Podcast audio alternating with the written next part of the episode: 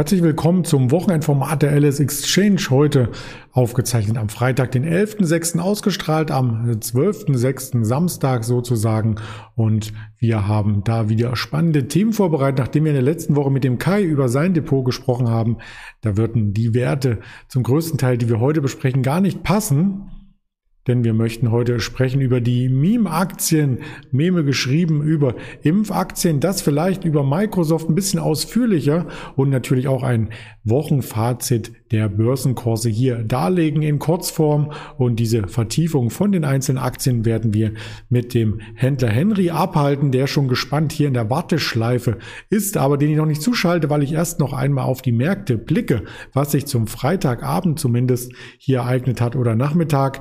Da ist als Verlierer der Woche noch leicht im Minus, der DAX zumindest. Er könnte es aber noch schaffen, so wie er es in den letzten Wochen auch immer freitags zum Handelsende hin geschafft hat, ins Plus zu laufen oder zumindest die zwischenzeitlichen Verluste auszugleichen. Und das war auch eine Woche mit einem Allzeithoch. Da schauen wir gleich nochmal auf den Tageschart. Die Wall Street, der schwächste Index momentan.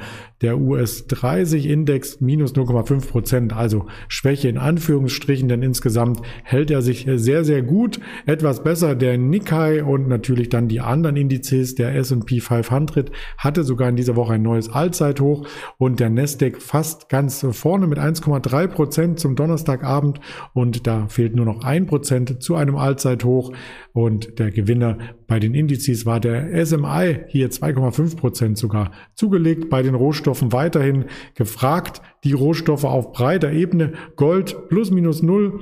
Palladium, Platin etwas leichter, aber wir hatten auch am Freitag mit dem Ingmar Königshofen über Kupfer gesprochen auf 10 Jahreshoch auch die Holzpreise. Also da muss man beim Rohstoffmarkt schon genau hinschauen, was sich hier am Ende ereignet. Ja, ansonsten haben wir den DAX hier im Chart-Check und dazu möchte ich den Henry jetzt einladen. Hallo Henry. Hallo Andreas, hallo zusammen. Hallo, ja, den DAX, ich habe schon angekündigt, ein Allzeithoch. In dieser Woche den Tageschart habe ich aufgerufen. Man merkt kaum Rücksetzer, also der Markt wiegt sich so ein bisschen in Sicherheit und die EZB untermauert das sogar noch, oder? Der Markt sieht bombenfest aus. Also es wirkt so ein bisschen langweilig, aber wir ziehen mit relativ schnellen Bewegungen nach oben und konsolidieren in der Seitwärtsphase dann eigentlich nur mit leichten Abgaben. Das winkt für mich nach einem nochmal neuen All-Time-High. Also die, die Welt ist in Ordnung, was den DAX angeht aktuell. Das äh, mag man meinen, wenn man sich nur diese Indizes anschaut, aber man kann natürlich auch noch andere äh, Sachen sich anschauen, wie zum Beispiel die Inflation, die Teuerungsrate. Da ist die Welt nicht ganz so in Ordnung, äh, möchte ich meinen, aber das ist auch nur ähm, der Eindruck von denjenigen, die auf diese Daten schauen. Denn wenn als Anleger nur auf den Indexstand geschaut wird, dann mag deine Argumentation stimmen. Aber was man unter der brodelnden Decke sieht, die Teuerungsrate in den USA, bei uns das Wirtschaftswachstum auch in Ordnung, aber Exportdaten gingen ein bisschen zurück, der ZDW ging zurück. Also vielleicht ist es auch eine Art Top-Bildung, oder? Es ist sehr makrolastig, wenn du es so betrachtest, aber ich denke, dass die ansteigenden, ähm, die ansteigenden äh, Inflationsraten sind ja prinzipiell erstmal gut für Aktien. Also egal, was dahinter steht, wenn man aktuell nur guckt, was kommt raus, Anleiherenditen sinken, Inflation steigt, der Aktienmarkt steigt. Also ja, es gibt definitiv die eine oder andere Baustelle und es ist gerade so die Frage im Raum, ob die FED und die Europäische Notenbank da recht haben, dass sich die Inflation nur kurzfristig auf höheren Raten bewegen wird oder dass halt einfach eine Fehleinschätzung der Lage ist und die Inflation wirklich längerfristig in dem Bereich stattfinden wird und dann auch eine äh, Anleiherendite da zwangsläufig steigen muss und dann entsprechend dann auch den Aktienmarkt belasten könnte. Die Zehnjährigen sind ja ein bisschen zurückgekommen, die zehnjährigen Anleihen in den USA in den letzten Tagen. Also die antizipieren äh, vielleicht, dass da gar nicht so viel passiert. Die FED tagt in der kommenden Woche, die EZB hat in dieser Woche getagt. Da gab es viel Gesprächsstoff, aber wenig neue Erkenntnisse. Und deswegen schauen wir jetzt als erstes von drei großen Themen auf die große Volatilität, die Achterbahnfahrt, die man schon ähm, sagen muss bei gewissen Meme-Aktien. Wo kommt denn der Begriff überhaupt her? Ähm, ich glaube, dass das ist wahrscheinlich jedem bekannt. Es kommt von diesen, von diesen Memes, die man schickt und dass es halt durch diese Reddit-Foren entstanden ist, dass man da, es gibt ja auch echt, also manche von denen sind auch echt verdammt witzig und mhm. das halt in Kombination mit den, mit den Aussichten, die man da durch diese Foren äh, hat für die Zukunft, das wird halt durch, Meme, durch Memes dargestellt und da fallen halt dann diese Aktien GameStop, AMC, BlackBerry und was wir alles nicht haben aus Amerika rein. Und mittlerweile schwappt es ja auch nach Deutschland über. Wir sehen jetzt in den letzten Wochen immer stärker, immer öfter auch vergleichbare Bewegungen bei deutschen Penny Stocks oder Aktien, die halt in der Vergangenheit eher mal nicht so gut gelaufen sind. Ja, Penny Stocks ist genau der richtige Ausdruck, nämlich Aktien, die unter einen Euro notierten über lange Zeit, aber dann wieder zulegen und dann richtig teuer werden. AMC würde ich als erstes Thema aufgreifen. Die Aktie hatte ja zwischenzeitlich eine Marktkapitalisierung von über 33 Milliarden US-Dollar, spielt dann in einer Liga mit einer Delta Airlines und muss dann auch von denjenigen, die ähm, große Aktienkörper abbilden, wie zum Beispiel den Russell 2000, wo jetzt die Aktie auch reinkommen soll, letzten Endes kaufen, obwohl sie es vielleicht gar nicht wollen wollen, obwohl es vielleicht vom Geschäftsmodell gar nicht gerechtfertigt ist. Aber wenn der Kurs hoch steht in Anlegergunst, dann müssen auch andere zugreifen. Lass uns die AMC als erstes gerne einmal auch vom Chartbild her anschauen. Ja, der Unterschied zwischen AMC und so einer Delta Airlines ist, bei AMC kriege ich eine Portion Popcorn, wenn ich die Aktie kaufe. Also ist ja klar, dass die besser läuft. Das, das rechnet sich einfach langfristig. Und ähm, ja, ich glaube, genau was du gesagt hast, sind auch die Dinge, die dann äh, die Leute, die so eine AMC, also derjenige, der in eine AMC äh, spekulativ investiert oder auch langfristig vielleicht, weil es ein werthaltiges Investment ist, ist jedem überlassen, der sieht ja auch solche Dinge. Das heißt, der, das sind ja selbstverstärkende Effekte. Der, der Börsenwert steigt, äh, Indizes müssen dann danach rücken und ähnliches, Short-Eindeckung. Also es ist eine Riesenspirale, die da losgetreten wird und die sehen wir ja auch im Chart. Also wir kommen hier quasi von quasi von null und sind mittlerweile echt, echt auf Bereichen, die da schon schwindelerregende Höhen, äh, erregende Höhen erreicht haben. Also man braucht da auch gar keine Zahlen sagen, weil wahrscheinlich während wir reden, ist es wieder 10 Euro anders. Es ist, es ist wirklich volatil. Das stimmt. Und es ist für denjenigen, der das noch nicht gehört hat, als Hinweis ein Kinobetreiber, also letzten Endes kein äh, sexy, ähm, neuartiger Wert, der irgendeine technische Revolution vor sich her schiebt, sondern es ist und bleibt ein Kinobetreiber. Aber das war bei GameStop ja auch schon im Februar der Fall. GameStop ist übrigens auch mit sehr stark gestiegen, hat jetzt Geschäftsergebnisse vorgelegt. Ähm, die waren soweit auch ein Stück besser als erwartet, aber rechtfertigen den hohen Aktienkurs am Ende dann doch nicht. Und dann wird, wie es oft oftmals nach solchen kurzen Kurseskapaden ist auch Luft abgelassen. Die rechtfertigen in deinen Augen den Aktienkurs nicht, weil jemand anders bezahlt es ja dafür. Ähm, ich glaube nicht, dass wirklich die Quartalszahlen der Auslöser der Korrektur waren, weil die waren die schon seit längerem eigentlich nicht mehr wirklich relevant für das, was in der Aktie passiert. Ähm, der Abverkauf passierte meines Erachtens eher, weil GameStop eine Kapitalerhöhung macht. Einfach zum Marketpreis werden da nochmal, ich meine, 5 Millionen Aktien ausgegeben. Die werden auf gut Deutsch den Aktienkurs belasten, weil die werden vom Unternehmen verkauft und da schaut man nicht, dass man irgendwelche Limite setzt oder sonstiges, sondern man gibt das so stückweise in den Markt über die nächste Zeit und ja, da haben halt Anleger dann Gewinne mitgenommen. Aber gut, bei AMC gab es ja zwei Kapitalerhöhungen in einer Woche und da war auch nicht gleich die Gewinnnahme am äh, Gewinnmitnahme am nächsten Tag zu sehen. Ja, da gab es halt auch die Portion Popcorn dazu. Das ist der Punkt. Sehr gut gekontert. Also Auslöser einer Korrektur. Man kann darüber philosophieren, was es letzten Endes war. Ähm, die Smileys in den verschiedensten Foren, die haben sich dann auch in Rot umgefärbt. Also da ähm, gibt man ja quasi seine Markterwartungen entweder mit kleinen Diamanten Händchen zugute oder mit Hotel-Emotes oder was es nicht alles gibt. Und genau diese Welle schwappte auch ein Stück weit nach Deutschland rüber. Du hast es schon eingangs erwähnt. Und bei windeln.de hat das Ganze angefangen ähm, von einer Meldung Meldung profitierte Windeln.de aus dem asiatischen Markt, aber die war eigentlich gar nicht neu. Die wurde meines Erachtens nur dafür hergenommen, um das Interesse äh, so ein Stück weit aufzubauen, dass eben A, eine Übernahme stattfinden könnte und B, ähm, die Drei-Kind-Politik ja Einzug hält in China und einfach auch mehr Windeln gebraucht werden. Aber klar, es gibt auch noch weitere Windelhersteller für Windeln.de, hieß es aber erstmal jeden Tag an drei Tagen in Folge mehr als eine Kursverdopplung. Wir standen bei knapp sieben Euro und aktuell schaue ich auf einen Kurs, der hier na, mittlerweile wieder über drei Euro war, aber wir waren auch schon bei 2,20 Euro in der Zwischenzeit. Wir waren auch schon bei, bei 7 Euro oder ähnliches. Aber jetzt sag mir einmal, ich stecke nicht so tief bei windeln.de drin. Ähm, was haben die Chinesen mit windeln.de am Hut? Also die kaufen doch nicht auf deren Homepage oder verstehe ich da was falsch? Ich glaube, da gibt es auch Geschäfte in China, aber ähm, die Chinesen oder allgemein Asiaten, vor einigen Jahren war das mal ein Thema, als das Milchpulver knapp war im asiatischen Raum. Da wurden ähm, die ganzen äh, Familien oder bekannten Verwandten in Deutschland instruiert, ähm, Milchpulver zu kaufen. Und dann gab es in den Drogeriemärkten wie Müller, DM, äh, Drossbar gab es, glaube ich, damals noch oder Schlecker, ähm, wurde quasi ein Verbot verhängt, dass man nicht mehr als zwei Packungen von dieser Trockenmilch Kaufen durfte, weil eben die komplett exportiert wurde von Privatpersonen. In China gab es eben wenig. Und äh, die Chinesen mehrheitlich äh, stillen eben auch nicht so lange wie vielleicht andere Länder, andere Mütter. Aber jetzt kommen wir zu tief in die Materie rein. Auf jeden Fall ähm, sollte windeln.de womöglich auch übernommen werden. Und um sich vor die feindliche Übernahme zu stürzen, so habe ich es aus den Foren zumindest gelesen, sollte man äh, den Kurs nach oben treiben, hieß es in der Community. Und das ist auch geschehen. Okay. Da, da, siehst du schon, also manche, manche Nachrichten sind einfach für mich zu verstehen. Da verstehe ich, okay, Erwartung übertroffen, die Aktie steigt, aber hier diese Verkettung zeigt schon, das ist eine ganz komplizierte Story bei Windeln.de und die rechtfertigt natürlich, dass so eine Aktie dann dermaßen äh, steigt.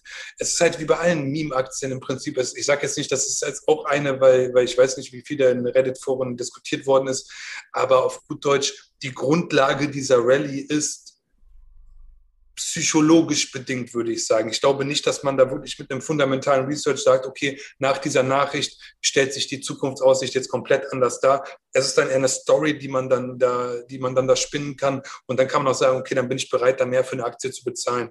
Aber es war ja wirklich nicht nur Windeln betroffen, es war ja auch Nanogate, Baumord, ich meine, wir sind bei, wenn man die Zahlen mal sieht, hier bei Windeln von 1 auf 7 Euro, bei Nanogate von 20 Cent auf 2,30 Euro. Bei Baumod waren es irgendwie 1000 Prozent von 3 Cent, die standen nachher bei 30 Cent. Und im Prinzip ist das ein insolventes Unternehmen, das hier eigentlich nur noch abgefertigt werden soll und äh, abgewickelt werden soll. Also es ist, ähm, ja, der, der Hype kommt jetzt einfach nach Deutschland und ich, für mich stellt sich so ein bisschen die Frage, ob wirklich dann das bei uns eine längerfristige Erscheinung ist hier in Deutschland oder ob dann die Anleger doch wieder auf die amerikanischen Pendants äh, zurückgreifen, weil da doch ein bisschen mehr Drive drin ist und das auch schon länger Bestand hat, weil dann doch der Abverkauf in so einer Windeln dann auch zum Beispiel sehr schnell wieder stattgefunden hat und auch Nanogate steht jetzt wieder bei der Hälfte vom Hoch. Ja, es, es ist interessant, es ist spannend, aber es ist halt ja fundamental nicht zu greifen. Es ist wirklich eine psychologische Geschichte, glaube ich. Aber in den Tagen, wo sie gehandelt wurden, waren sie immer mit die Top-Umsatz-Spitzenreiter an den Börsen. Definitiv. Also da, da ist auch dann wirklich viel los und es fällt halt auch in eine Phase aktuell, es fühlt sich eh so ein bisschen so an, als hätten wir das, das Sommerloch so ein bisschen vorverlegt, weil doch deutschlandweit der Handel im Vergleich zum sehr volumenstarken ersten Quartal dieses Jahr ist ja jetzt aktuell an, an so gut wie allen Börsenplätzen wirklich merklich weniger los. Und da fällt natürlich dann so ein, so ein Hype in Einzelaktien noch viel mehr ins Gewicht und, und dann ist natürlich noch viel mehr Fokus drauf. Weil wären die jetzt im, wäre das im März oder April passiert oder, oder vielleicht im Februar, wäre es vielleicht gar nicht so aufgefallen und da würden wir vielleicht gar nicht drüber reden. Das stimmt, da war auch noch die Quartalssaison im Fokus und jetzt keine Quartalsergebnisse mehr. Dann sucht man sich andere Themen. Ähm, wir haben in Deutschland und in anderen Ländern auch noch das Thema Impfungen. Was impfen wir denn alles, ist quasi der nächste Punkt, der zweite, zweite von drei Punkten. Wir möchten nicht auf die Mixtur eingehen und auch nicht die ganzen ähm, Covid-19-Impfhersteller hier porträtieren, sondern nur auf zwei abzielen und zwar als erstes auf BioNTech, die ja in der vergangenen Woche auch wieder ein Allzeithoch gezeigt haben. Ja, also BioNTech, ich finde das Unternehmen stark. Ich finde die Story dahinter stark. Ich, ich mag dieses Gründer, gründergeführte Unternehmen, die, dieses Pärchen, was da an der Spitze steht aus Deutschland. Das weckt einfach Vertrauen und, und wie schnell da auch eine Lösung für das aktuelle Problem gefunden worden ist. Das hat mich persönlich alles sehr, sehr positiv angesprochen. Ob das jetzt für jemanden reicht, da rein zu investieren oder nicht, man sieht, die Aktie steht auf All-Time-High. Man sieht hier auch schnelle Bewegungen. Es geht dann auch mal wieder 10 Prozent runter und dann, dann am nächsten Tag wieder rauf. Also das ist wirklich spannend und ich glaube, dass wir da die Story wirklich noch eine Zeit lang da unseren Spaß dran haben werden. Zum Vergleich haben wir hier eine Folie mitgebracht, meine ich, mit äh, BioNTech und CureVac. Und ich glaube, Moderna hast du noch mit reingepackt. Ähm, und da sieht man auch gut, ja, wie, wie Biontech vorne wegläuft. Und das ist ja auch begründet dadurch, dass eigentlich jeder, der, das ist ja sowas wie der Goldstandard aktuell, also jeder, der die Wahl hat, greift wohl zu diesem Mittel, weil einfach die, die Breite der, der Anwendungsmöglichkeiten auf die ganzen Varianten ist am höchsten, die Verträglichkeit ist wohl am höchsten. und es ist halt am wenigsten da. Und das heißt für manche Leute schon, ja, dann ist es wohl das Beste. Deswegen, BioNTech geht vorne weg, CureVac und Moderna sind ein bisschen abgeschlagener. Ja, das soll der Vergleich quasi sagen. Die Moderna habe ich jetzt nicht mit eingefügt, aber wir haben es ja im Vergleich direkt gesehen, ein bisschen schlechter performt. Aber der dritte Wert, die CureVac, die hat mit einer aktuellen Meldung aufgewartet und ist aktuell auch im Minus. Ich sehe gerade mit minus neun Prozent heute. Was war denn da los? Ja, es kam die Nachricht und die hat auch wirklich äh, schwer auf der Aktie gelastet, dass Deutschland CureVac nicht mehr benutzen möchte. Begründung und alles kann man nachlesen, brauchen wir gar nicht drüber reden. Ist klar, so eine Aktie wie CureVac, wo viel Hoffnung auf diesen Impfstoff gesetzt wurde, ist natürlich abgestraft ohne Ende. Und das ist eh schon ein sehr volatiler Wert. Und ja, also da war heute unheimlich viel Volumen drin, unheimlich spannend, da auch mal drauf zu schauen, wie dann so ein Chart reagiert. Und ähm, ja, es wird auch noch spannender sein, wenn in, wir nehmen das Video jetzt um 13.30 Uhr auf, wenn in zwei Stunden die Amerikaner eröffnen, was dann da in Amerika passiert. Denn dort ist das Thema auch on vogue, wie man so schön sagt. Die Spekulation, was auch im Nachgang an Covid-19 passiert mit den Impfherstellern, ist im Gange.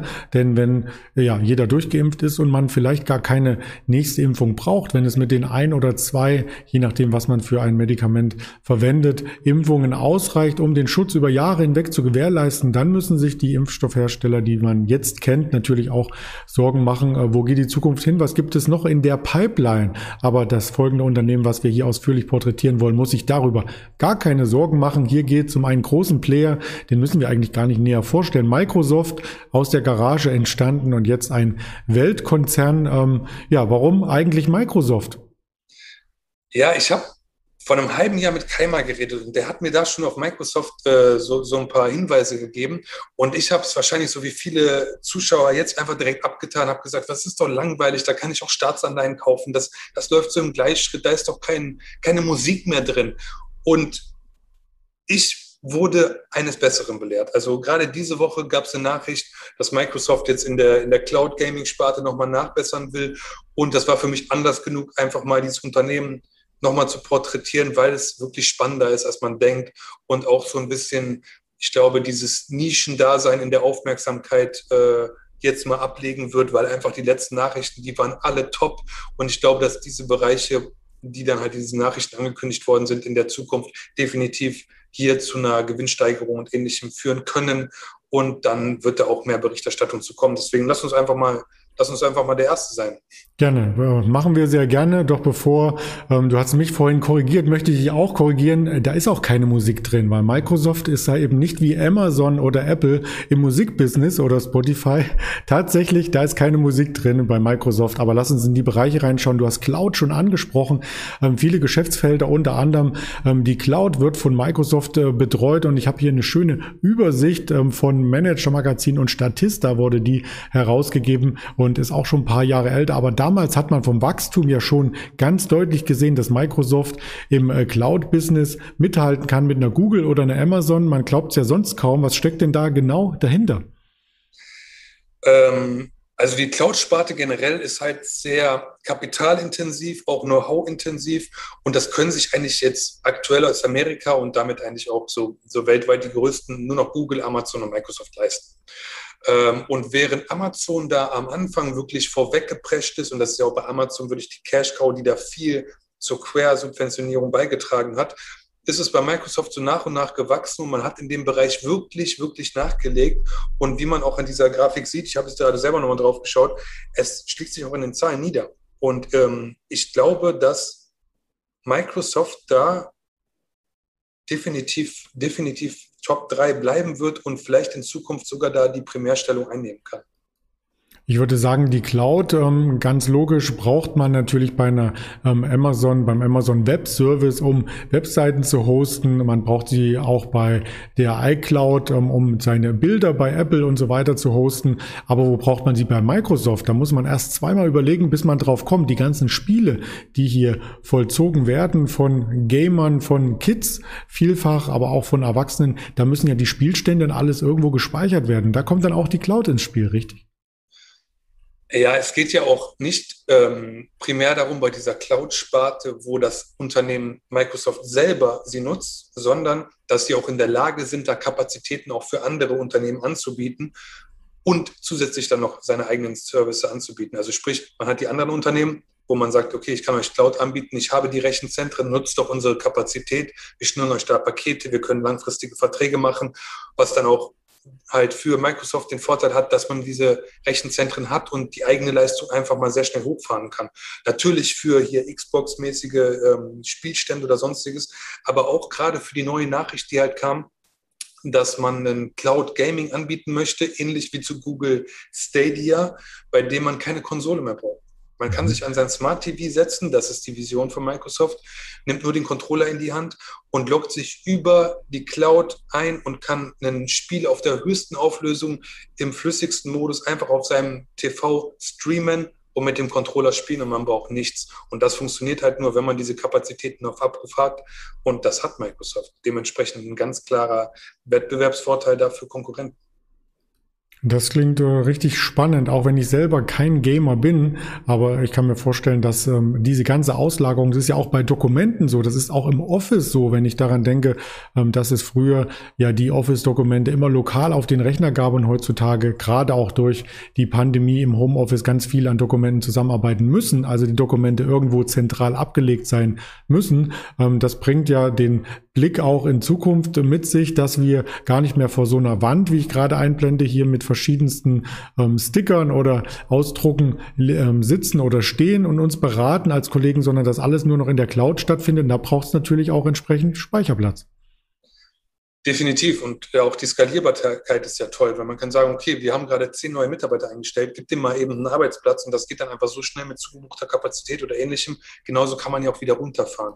Aber ähm, Microsoft ist ja nicht nur stark im Cloud-Bereich, also nur um das mal eben anzusprechen, man bietet ja immer noch die ganzen Softwarelösungen. Ich meine, dieses ganze Office-Paket, Windows, diese ganze Azure-Plattform, alles, was da, was da zusammenfließt, ist ja einfach großartig zu benutzen und man kann einfach mit einem Anbieter sein ganzes Unternehmen eigentlich durch, durch Microsoft versorgen mit der Software, die man braucht. Das heißt, ganz, ganz klare, ganz klare Cash-Cow auch ist noch Software, aber die Cloud-Sparte kommt jetzt immer größer die Gaming-Sparte natürlich über die Xbox und die Möglichkeit, diese Spiele in der Cloud anzubieten, kommt dann auch noch da rein. Man ist in Social-Media-mäßigen, also LinkedIn hat man jetzt den Fuß drin seit mittlerweile fünf Jahren, es läuft. Also ich finde, dieses Unternehmen hat sich wirklich gewandelt von einem langweiligen, äh, noch gründergeführten Unternehmen, irgendwie so die graue Maus am Rand, ist man jetzt wirklich in Hype-Themen unterwegs und das sieht man hier auch. Und ich finde diese horizontale Diversifikation, dass man sagt, man stellt es auf verschiedene Beine, hat aber ganz klare Synergieeffekte, spricht hier einfach sowas von dafür, dass man sich Microsoft wirklich mal anschauen sollte. Und ähm, das einfach ein spannendes Ding ist, weil im Vergleich zu zum Beispiel Amazon oder Google diese großen Tech-Krisen, auf die die US-Unternehmen, äh, auf die US-Regierung auch einen Blick wirft, und sagt, ihr dürft nicht ungefähr zu, äh, ihr dürft nicht eher zukaufen, sondern wir müssen euch eher klein schrumpfen. Das ist ja bei Microsoft gar nicht so. Also Microsoft kauft hinzu, keiner hinterfragt es. Ich, ich finde es durchweg positiv, was ich da gelesen habe in der letzten Zeit.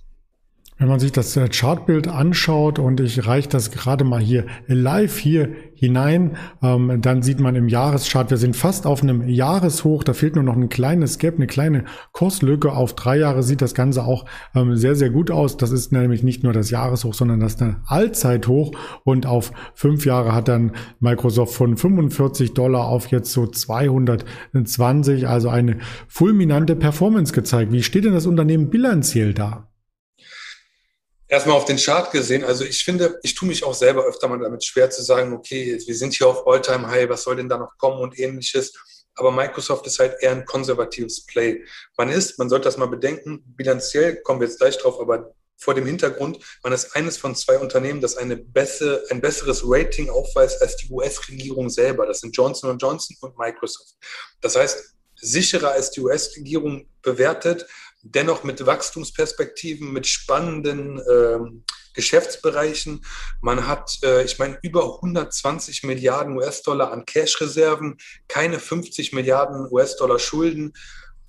Ein Cashflow, der, der wirklich gut läuft. Ich habe es aufgeschrieben, 17 Milliarden Euro im Quartal an Cashflow.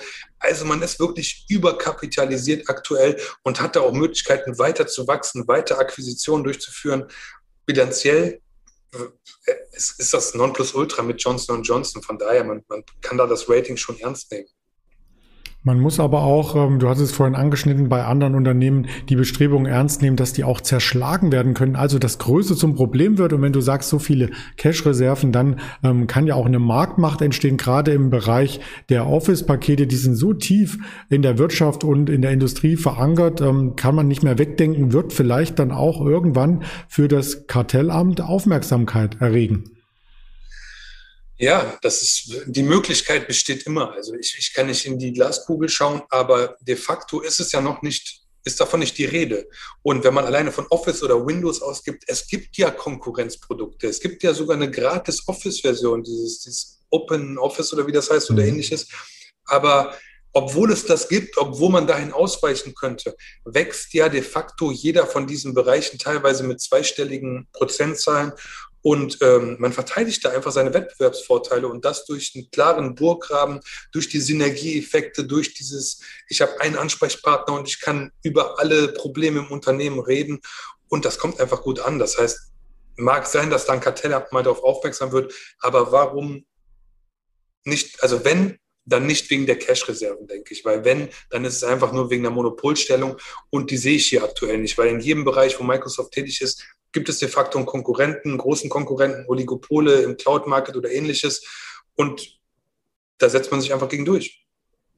Ja, aber sie stoßen auch in neue Bereiche rein und könnten dort auch ein Monopol neu aufbauen. Also zum Beispiel Microsoft Teams, dass man sich zusammensetzt, dass man kommunizieren. Wir zeichnen das Interview hier über Zoom auf. Da ist Microsoft Teams aber auch ein Konkurrenzprodukt dazu, weil man ebenso mit Bild, äh, Ton und Kacheln arbeiten kann und dadurch vielleicht über die Größe hinweg die anderen Anbieter in Bedrängnis bringt.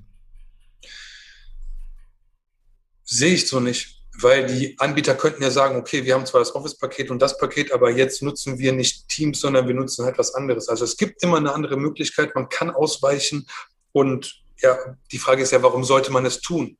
Also warum sollte ich nicht zu dem, zu dem gehen, wo ich es aus einem Paket haben kann? Das heißt, die Möglichkeit der Wahl ist da eine Beschränkung sehe ich hier. Also ich bin, wie gesagt, ich kann nicht in die Glaskugel schauen, aber ich sehe de facto keine Grundlage dafür und es gibt auch aktuell meines Wissens da keine Gespräche im Gegensatz zu Amazon oder ähnlichen, wo es ja schon länger angesprochen worden ist. Mhm. Du hast auch noch ein paar ähm, Stichpunkte sicherlich zu der Sache, wo die Mittelverwendung hingeht. Du sprachst von dem hohen Cashflow, aber es wird ja auch ständig was ähm, zugekauft. Das muss ja nicht nur Gaming-Sektor sein, sondern da gab es noch zwei, drei Sachen, die du hier ähm, gern mit einwerfen darfst. Ja, ich habe mir ein paar Notizen gemacht, weil ich selber gar nicht mehr im, Gedächtnis hatte, weil ich Microsoft eben nicht so beobachtet hatte. Und alleine, dass man Minecraft gekauft hat, dieses Spiel oder LinkedIn, ist klar, das, das habe ich auf dem Schirm gehabt. Aber man ist auch in den Artificial-Bereich gegangen und hat äh, Nuance Communication gekauft. Und da sieht man auch die Bestrebung, wirklich noch neue Felder zu eröffnen. Und, und das ist ja auch diese es gab ja diesen Auftrag von der US-Regierung, wo man diese, diese Brillen mit einem anderen Anbieter für diese Augmented Reality herstellt. Das haben wir auch hier besprochen. Finde ich auch großartig. Und da braucht man natürlich viel Artificial Intelligence. Man hat die Rechenpower, man hat die Rechenzentren, man hat das Know-how, man hat die Cash-Mittel, man kann zukaufen. Also ich bin gespannt, was hier noch kommen wird. Das geht in Deutschland wahrscheinlich noch nicht, äh, weil wir nicht flächendeckendes Breitband-Internet haben. Also wenn du mit so einer Brille durch die Brandenburger Börde robst, da wirst du wahrscheinlich keine Freude mit der Cloud haben. Da gibt's nur äh, Konnektivitätsprobleme, wie es so schön heißt. Aber als Abschlussfrage zu diesem Thema, wir sind ja schon fast wieder bei einer halben Stunde. Die Frage am Ende, die Vernetzung ist ja ein elementarer Wirtschaftsteil mittlerweile äh, geworden. Siehst du, dass das auch in dieser Richtung weitergeht oder ähm, frisst die Entwicklung dann letzten Endes ihre Kinder, wie es so schön heißt. Und der Trend geht dann ähm, zurück zu Dingen wie Handmade, weniger äh, Vernetzung. Wir hatten ja in der Vergangenheit auch schon mal über Etsy als Beispiel gesprochen, wo es ja kein Industrie, eine Industriefertigung gibt, sondern mehr so diese äh, kleinen ähm, Kleingewerbe unterstützt wird. Bleibt das bei der Vernetzung dabei oder wie siehst du das? Ähm ich glaube, in den Bereichen, wo Microsoft tätig ist, da ist mhm. Vernetzung einfach das Nonplusultra, weil bei Unterne auf Unternehmensseite macht es keinen Sinn, jetzt wieder da einen Scanner und ein Faxgerät mhm. oder sowas aufzustellen, um dann irgendwie das Gefühl von, von Handmade da aufzurufen oder sonstiges. Also, wo ich rationalisieren kann, wo ich Kosten sparen kann, wo ich es dem, dem Mitarbeiter ja besser und einfacher machen kann Und ähm, eigentlich ist ja das, was Microsoft macht, auch mit Teams, du hast es ja angesprochen, spricht ja eigentlich dafür, dass man in die richtige Richtung geht, weil man ermöglicht es ja mehr Mitarbeitern von zu Hause mhm. äh, zu arbeiten und ähnliches. Und von daher, ich, ich glaube, dass er dieser, dieser Trend zum, der Trend geht in die richtige Richtung, glaube ich. Also man, man setzt auf die richtigen Pferde. Ich sehe da nicht, dass jetzt irgendwie diese, diese Bewegung ähnlich ist wie bei Etsy oder so. Das, das sehe ich bei Microsoft einfach nicht. Nein. Meine Antwort ist nein. Okay, falls äh, jetzt der ein oder andere mitschaut, der solche Begriffe gar nicht kannte, wie was ist ein Fax, für den würde ich das gerne nochmal im Hintergrund einspielen.